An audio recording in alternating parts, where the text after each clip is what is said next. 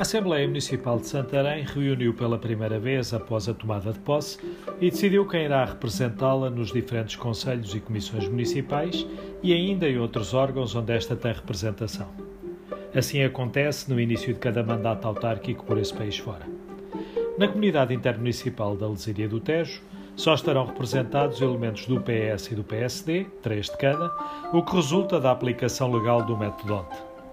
Para a Comissão Toponímica foram eleitos seis elementos, um de cada força política, não necessariamente membros da Assembleia, como ficou estabelecido em 2006.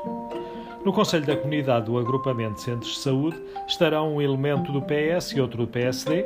Nos termos do Decreto-Lei 28-2008, é eleito um representante da Assembleia Municipal. No Conselho Municipal de Turismo, ainda inexistente no início do mandato anterior, ficaram um elemento de cada força política e um presidente de junta. Estes são só alguns exemplos, entre outros, que aqui podia referir. Mas mais me interessa aqui falar convosco sobre a pertinência e papel dos conselhos e das comissões municipais. Estou em crer que quase todos ou todos têm razão de existir, fazem sentido e são importantes. Talvez ainda outros pudessem coexistir com eles. Mas para que essa razão de existir e importância se concretizem na prática, esses órgãos têm de funcionar, ser eficazes e, sobretudo, serem ouvidos e considerados por quem efetivamente decide.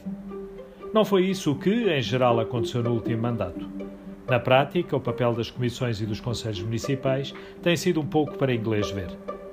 Exemplo disso, outros podia dar, foi o que se passou com a Comissão Toponímica, em que se chegou ao ponto de esta reunir para dar o seu parecer sobre as propostas de atribuição de nomes a algumas vias, quando as respectivas placas já estavam feitas, colocadas e até algumas destapadas, e os convites para as inaugurações também já estavam enviados. Esperemos que, também neste aspecto, as coisas corram melhor neste novo mandato, agora que não há maioria absoluta e que as decisões serão certamente mais partilhadas entre as duas forças políticas com mais peso em Santarém.